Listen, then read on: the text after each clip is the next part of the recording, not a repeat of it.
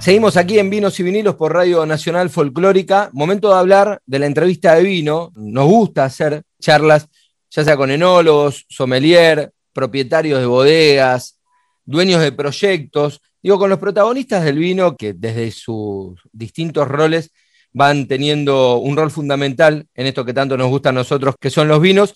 Y es importante hablar, también nos gusta siempre hablar de grandes proyectos, de pequeños proyectos y de proyectos que están iniciando, como es el caso de la entrevista de hoy, porque vamos a hablar con Astrid Perkins, que es una de las socias del el viñedo en Argentina más cerca del mar, ¿sí? así como escuchan. Si bien en Argentina está como muy ligado todo a la zona tal vez de Mendoza, la zona más cordillerana, en el mundo no es una rareza que las bodegas estén cerca del mar. En Argentina sí bastante extraño, sin embargo, los vinos que tenemos cercanos al mar son vinos muy expresivos, donde podemos encontrar notas marinas y demás que están buenísimos. Y este proyecto, que tiene lugar en, en Bahía Bustamante, en provincia de Chubut, es el proyecto del viñedo más cercano al mar y para hablar de ese particular proyecto estamos comunicados con Astrid Perkis, es dueña, es socia junto a Tato Giovannoni, catalogado como el mejor bartender del mundo, y a Matías Michelini, uno de los mejores enólogos de la Argentina. Astrid, muy pero muy buenas noches. Gracias por contactarte con Vinos y Vinilos para esta entrevista. ¿Cómo estás? Buenas noches, Rodrigo. ¿Cómo estás? Buenas noches a toda tu audiencia y muchísimas gracias por tenernos en cuenta. Es un honor estar acá. No, el honor es nuestro y para que nos cuentes un poco sobre este proyecto, que digo, lo decía recién en la presentación, ¿no? Es bastante alocado pensar en Argentina, si bien hay proyectos, hay bodegas muy grandes que tienen vinos relativamente cerca del mar, pero el de ustedes va a ser, digo, el vino eh, con más cercanía al mar en la Argentina. ¿Cómo es eso? ¿Cómo se les ocurrió? ¿Qué características va a tener? ¿Cómo es emprender un proyecto tan cerca del mar? Los viñedos están exactamente a 5 metros de la, de la marea. Ok, están en el mar, en realidad. O sea que prácticamente los riega el mar. No, pero este, digo, perdón Astrid, debe haber momentos en los que por ahí el mar crece y los debe regar el mar, ¿verdad? Bueno, a 5 metros está la marea más alta, es decir, acá hay mareas extraordinarias con la luna nueva y la luna llena, donde el mar crece más, como decís vos, sube más, más la marea y, llega hasta 5 metros de la primera línea de, de viñas. Pero el primer año del viñedo tuvo un acontecimiento particular porque hubo una tormenta en el mes de agosto muy rara para la zona, que casi algunos dicen histórica para la zona, donde, bueno, fue una sudestada así espectacular que llevó a las olas a regar tres filas de viñedos. Eh, así que sí, eh, eh, tuvimos un acontecimiento que hizo que el mar llegara hasta las propias viñas que fue en agosto de, hace dos años. Y ahí están ellas estoicas, están lindísimas. Este año tuvimos la segunda vendimia, que fue excelente. Tenemos eh, las cepas, para que sepas, son semillón y pinot noir. El 70% de las viñas es semillón y el 30% el pinot noir. Y después eh, me preguntaste, bueno, ¿cómo fue emprender algo así? Yo le quiero dar el crédito de esta idea loca a Tato Giovannoni, que es un gran amigo nuestro, y un día me dijo, ¿qué tal si plantamos viñedos acá sobre el mar? Y esta es una zona no solo desértica, que bueno, podés decir, bueno, es buenísimo para, para las viñas que les gusta el desierto, pero azotada por unos vientos, acá el que vive en Chubut sabe que podemos tener vientos de 80, 90 y 100 kilómetros por hora muchas veces al año. Entonces, la gran incógnita es cómo se van a bancar eso las viñas. Y bueno, ahí, ahí lo invitamos a Matías Michelini, que eh, todo lo que sea innovar y hacer cosas locas le encanta, y se vino, metió la pala en la tierra acá frente a lo que sería eh, el, campo, o sea, la zona de las casas del campo, y eh, dijo, esto es perfecto, vamos para adelante. ¿Y cómo fue después de, que le dijo esto es perfecto y vamos para adelante? ¿Cómo fue hacerlo, digo, tan cercano? Me imagino debe haber habido algunas, no sé, inclemencias del tiempo, eh, dificultades. Mira, lo que buscamos es la zona con mayor reparo. Acá los vientos predominantes vienen del oeste, por lo tanto todas las eh, construcciones del casco del campo protegían al viñedo. Eh, y, entonces lo colocamos ahí, fue un gran desafío hacer los pozos, porque acá es mucha piedra y canto rodado, así que todo se hizo en familia y con los que viven y trabajan acá. Vinieron Tato con su familia, mm, Matías Michelini con su familia y todos nosotros, cada uno colaboró en hacer los pozos, eh, dos mil pozos, no es poca cosa, y eh, plantar las primeras 2.000 plantas que vinieron de Mendoza eh, con Matías.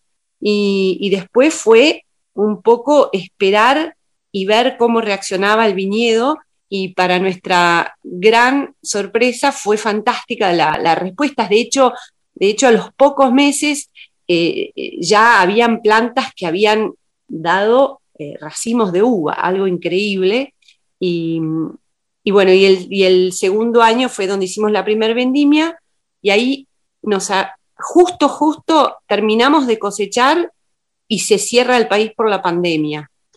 Así que hicimos un primer vino muy casero porque eh, me acuerdo a Matías Michelini mandándome instrucciones por WhatsApp para ir haciendo el paso a paso de, de todo el proceso post vendimia, porque ellos tuvieron que salir corriendo hasta a Mendoza de nuevo, donde hicieron su, cuarentena y todo, porque acababa de, declararse la, eh, la, cuarentena.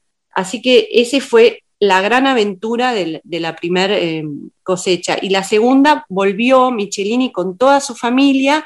Lamentablemente Tato Giovannoni no nos pudo acompañar porque le agarró COVID en Brasil, así que no pudo viajar. Vive en Brasil, Tato, ¿no? Tato vive en Brasil, sí, en Río de Janeiro, pero tenía ya todo programado para venir con sus hijos. Este, este lo, hacemos siempre como un programa muy familiar. Y bueno, ahora, ahora estamos em, en la segunda etapa, post vendimia, y bueno, estoy esperando que llegue Matías Michelini, que se fue al medio del campo, para contarnos cuáles son los pasos a seguir. Pero lo cierto es que lo más importante para él era que em, el vino tuviera una identidad bien marina, que vos pudieras sentir casi como si saltaras a una ola en el mar, ese placer, y está, está, la impronta marina está muy, muy marcada. Eh, él está muy feliz con el resultado que, que viene presentando la viña y bueno, y nosotros lo acompañamos en esa felicidad. Es una aventura que vivimos todos los días con el viñedo enfrente de nuestra casa, ocupándonos como si fueran nuestros bebés. Contanos, Astrid, de esa primera vendimia. Ese primer vino, vos decís que fue un vino muy casero. ¿Se va a llegar a comercializar? ¿Se está comercializando? ¿Cuál es el proyecto? El proyecto, lo, más importante es saber que, queremos seguir con esto, que la parte experimental ya nos llenó de satisfacciones y vamos a ir para adelante con más, eh, más viñas queremos plantar unas 2.600 más este año. Y el primero, eh, siempre Matías lo, toma como, y a nosotros nos, encantó la idea, como un vino testimonial que queda para, eh, digamos, los socios y situaciones o ocasiones muy especiales. A partir de este vino que se hizo en esta vendimia, sí se empezaría a comercializar. ¿Cuándo? No lo tenemos todavía decidido. Eh, pero sí, este, esta, esta segunda tanda de vinos va a salir a comercializarse y bueno, espero poder entrar en contacto contigo de nuevo para contarte todo cómo, cómo sigue esa, esa fase.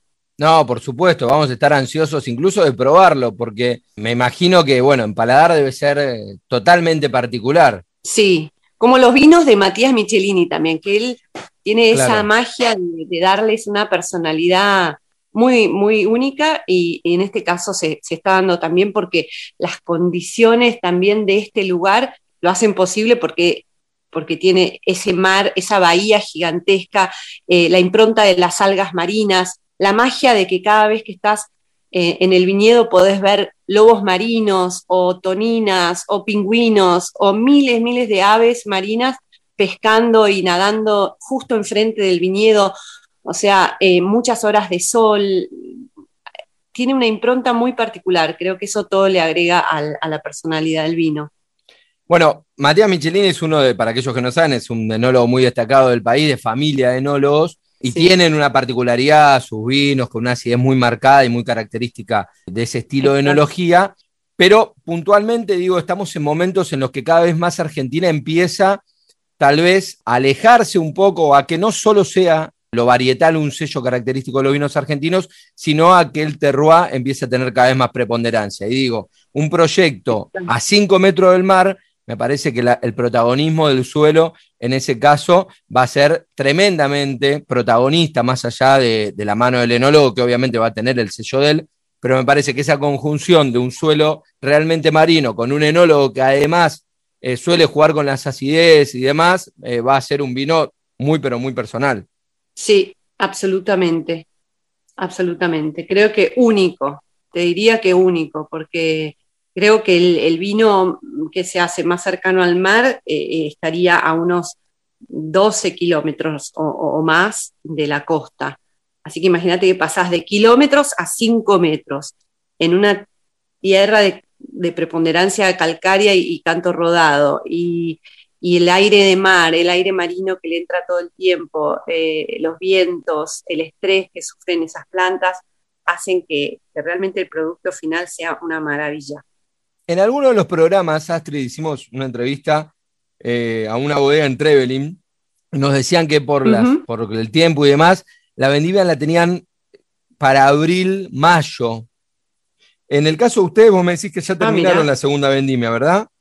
Sí, nosotros la, estamos haciendo eh, eh, mediados de marzo y calza perfecto, está la uva, está perfecta, sí. Tenemos el desafío de, los pastos acá eh, y bueno, hay que cubrir la uva y después es muy lindo ver cómo los ñandús que tenemos acá que caminan mansamente por todo el campo andan todo el tiempo rondando el viñedo y mirándolo con unas ganas bárbaras. Obviamente no pueden pasar, pero mm, pero eso le da, le da una impronta. Me imagino la foto de los Niandú tratando de, meterse en el viñedo debe ser eh, casi, para una etiqueta, ¿no? También ten en cuenta que Sí, sí, sí, bueno, pero hay otros planes más marinos, ya te voy a contar. Pero bueno, Trevelín es mucho más frío que la costa de Chubut. ¿eh? Eh, cuanto más te acercas al mar, más, más este, benévolo es el clima. Debe ser por eso que ellos tienen eh, un retraso en la, vendimia. Perfecto. Entonces nos decías que por ahora eh, los varietales que tienen eh, son semillón, que es un varietal blanco, y Pinot Noir para los tintos. Sí. La idea es seguir con Pinot Noir, avanzar con mucho más Pinot Noir porque respondió muy bien. es como si, le, como si le gustara muchísimo el terroir, responden fantástico las plantas y producen una cantidad de racimos, así que vamos a seguir con Pinot Noir y em, estamos decidiendo sobre alguna otra cepa diferente. ¿Tintas o blancas, Astrid? Blancas. Ok. Y bueno, la idea entonces sería, eh, ya estamos en la segunda vendimia, todavía no, no hay fecha por ahí de comercialización, o sea, recién vos decías incluso que hay algunas ideas con la etiqueta, pero digo, es un proyecto que está justamente bien proyecto, ¿no? Digo, está todo por crecer de ahora en adelante.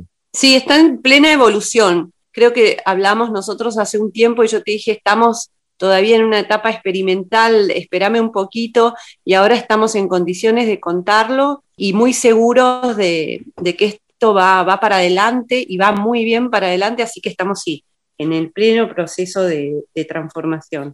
¿Y había alguna idea, me decías recién, de que si sea una denominación de origen que podría llegar a ser Bahía Bustamante? No, no, es vinos de mar. Vinos de mar. Vinos de mar o ligado más bien al mar. Sí. Que se entienda bien que, son los vinos más marinos que vas a encontrar. Perfecto. Y Vinos de Mar también es la cuenta de Instagram, donde por ahora pueden seguir al, viñedo. Eh, corregime, por ahora no tiene nombre, pero va a ir por ese lado. Exacto, sí, sí, sí. Nos pueden seguir en arroba vinos de mar y ahí se van a ir enterando de todas las novedades. Mientras tanto, pueden ir mirando el viñedo y mirando todo lo que pasa alrededor del viñedo. Bueno, y cuando estén los vinos, los probaremos con gustos y seguramente podemos, podamos probar esa particularidad de esos Pinot Noir tan ricos que decís que, que están saliendo de la bodega. Sí, Rodrigo, yo espero poder llevarte el mar a tu mesa en forma de vino, pero también me gustaría mucho que pudieras vos venir y probarlo acá en la playa con nosotros. No, un placer, la verdad, es un planazo. ¿Van a tener, tienen ideas de tener algo turístico, entendiendo que el lugar se presta para eso, Astrid? Bueno, Bahía Bustamante, a pesar de ser un campo de cría ovina y un ex campamento de recolección de algas marinas, hoy es, tiene, digamos, dentro de la infraestructura, nosotros tenemos una hostería hace ya 15 años. Eh, así que ah, sí, recibimos turismo de todas partes del mundo hace 15 años. De hecho, el, diario New York Times en el 2012 nos puso en su tapa como la nueva Galápagos, porque es un santuario de, aves y fauna marina. Así que sí, es un lugar muy atractivo para el turismo hace años y sobre todo el turismo de naturaleza, a lo cual ahora le sumamos los vinos. Perfecto. Bueno, Astrid, te agradecemos mucho por, por, este contacto con Radio Nacional Folclórica. La verdad que el proyecto es espectacular. Obviamente va a ser un placer poder, como decías vos, probar el mar en forma de botella en la mesa e incluso conocer ahí en la playa y tomarnos un vino a metros de la bodega. Muchas gracias, Rodrigo. Bueno, y te confieso que soy fan de la folclórica, así que ¿Ah, es un placer estar hablando con ustedes, sí. Bueno, es un verdadero placer entonces tener una fanática. Nosotros vamos a ser fanáticos de tus vinos, así que ahí está como el win-win de esta nota. Ojalá, ojalá. Bueno, nos estamos viendo. Gracias, Astrid. Gracias por la noche. Chau, chau. Así pasaba Astrid Perkins, una de las titulares de los viñedos más cercanos al mar que hay en la República Argentina, a metros del mar, en Chubut, en Bahía Bustamante, está este viñedo que por ahora no tiene nombre, probablemente la denominación de origen sea vinos de mar, y lo escuchabas en Radio Nacional Folclórica en Vinos y Vinilos.